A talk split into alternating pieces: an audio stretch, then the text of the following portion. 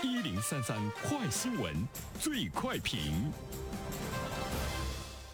焦点事件快速点评，最快评。接下来我们关注：近日，上海市教委印发《上海市中小学二零二一学年度课程计划及说明通知》，一二年级可进行期末考察，一年级不得进行书面考察，三四五年级期末考试仅限语文、数学两门学科，英语不强制进行期末考试了。对此，有请评论员袁生。你好，袁生。这个新闻爆出来之后呢，被大家认为是一个重大的变化啊。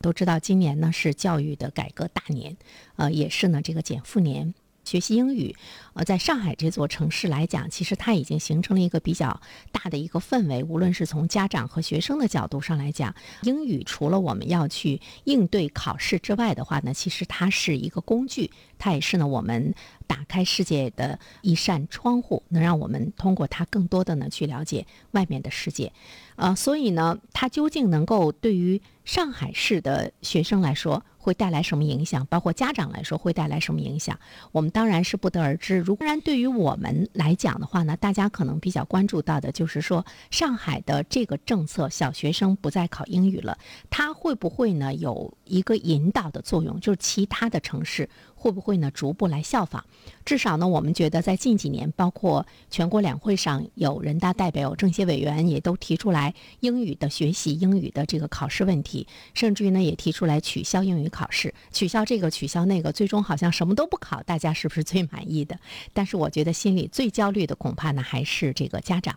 呃，一方面的话呢，我们会注意到呢，呃，今年上海的二零二一年学度课程的计划及其说明的通知，我们把它放到呢。今年的这个大背景下的话呢，大家就会觉得它好像呢会是一个必然的趋势，因为我们也看到它的通知中呢也说，要求各教育行政部门以及中小学要严格按照中央和本市有关深化教育改革、深入实施素质教育、进一步规范课程教学工作、减轻学生过重课业负担的要求，要加强教育管理，认真执行课程计划，努力呢来提高教育质量。所以我们会看到它和。减负有着呢非常这个紧密的关系，取消这个英语考试，我们可能也会想到一个课外辅导的问题，因为对于现在的大多数的家长来说，小学生。你可能还可以呢，去辅导一下语文、数学。对于英语来说的话呢，可能大多数的家庭的这个家长呢，觉得是爱莫能助。于是呢，我们就会看到呢，对于我们正在上学的孩子来说，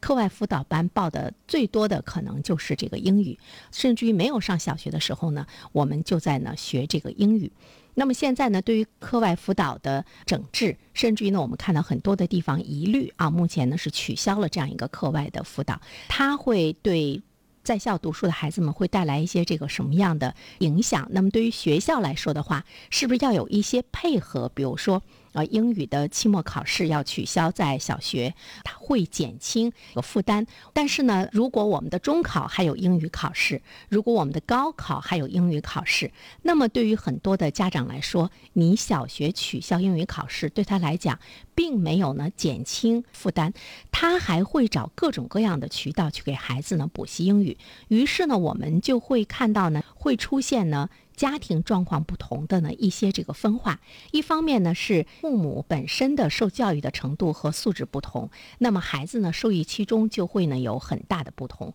我们就会看到在这方面呢会拉开这个差距。有一些家庭本身的父母受教育的文化程度不是很高，期待着孩子呢从此好好学习，好好在学校学习，就此翻身的这种希望性究竟呢还会有多大？另外一方面的话呢，和家庭的经济实力呢也是有着非常紧密的关系。那么有钱的家庭，他还会千方百计的去给孩子呢辅导英语。比如说，我不能到外面呢去公开的学英语，但是我可以通过一对一，还可以呢带着孩子参加各种各样的一种高端的以英语主要为交流渠道的呃一些场合。那么我们会看到呢，在这里面不同的经济条件下的家庭，孩子之间。又拉开了距离，所以说，如果我们在学校里面对这个英语的学习，因为它取消了考试本身的话呢，对于老师来讲也会呢减轻一种压力和考核。一门没有考试的科目，对于老师来讲，对于他的考核的标准在什么地方，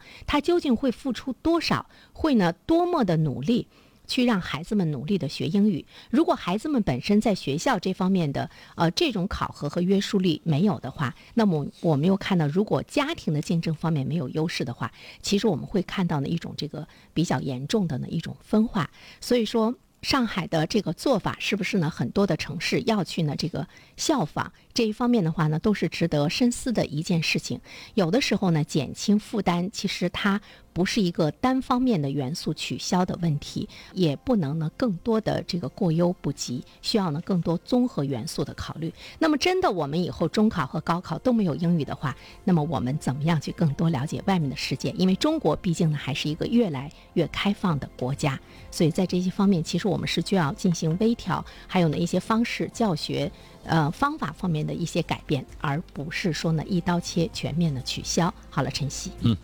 感谢原生，各位听友，大家好，我是原生。最近我解读的《人性的弱点》这本书在喜马拉雅上线了，欢迎大家前去收听。如果你想听到我解读的更多的书籍，欢迎关注原生读书小程序。谢谢你。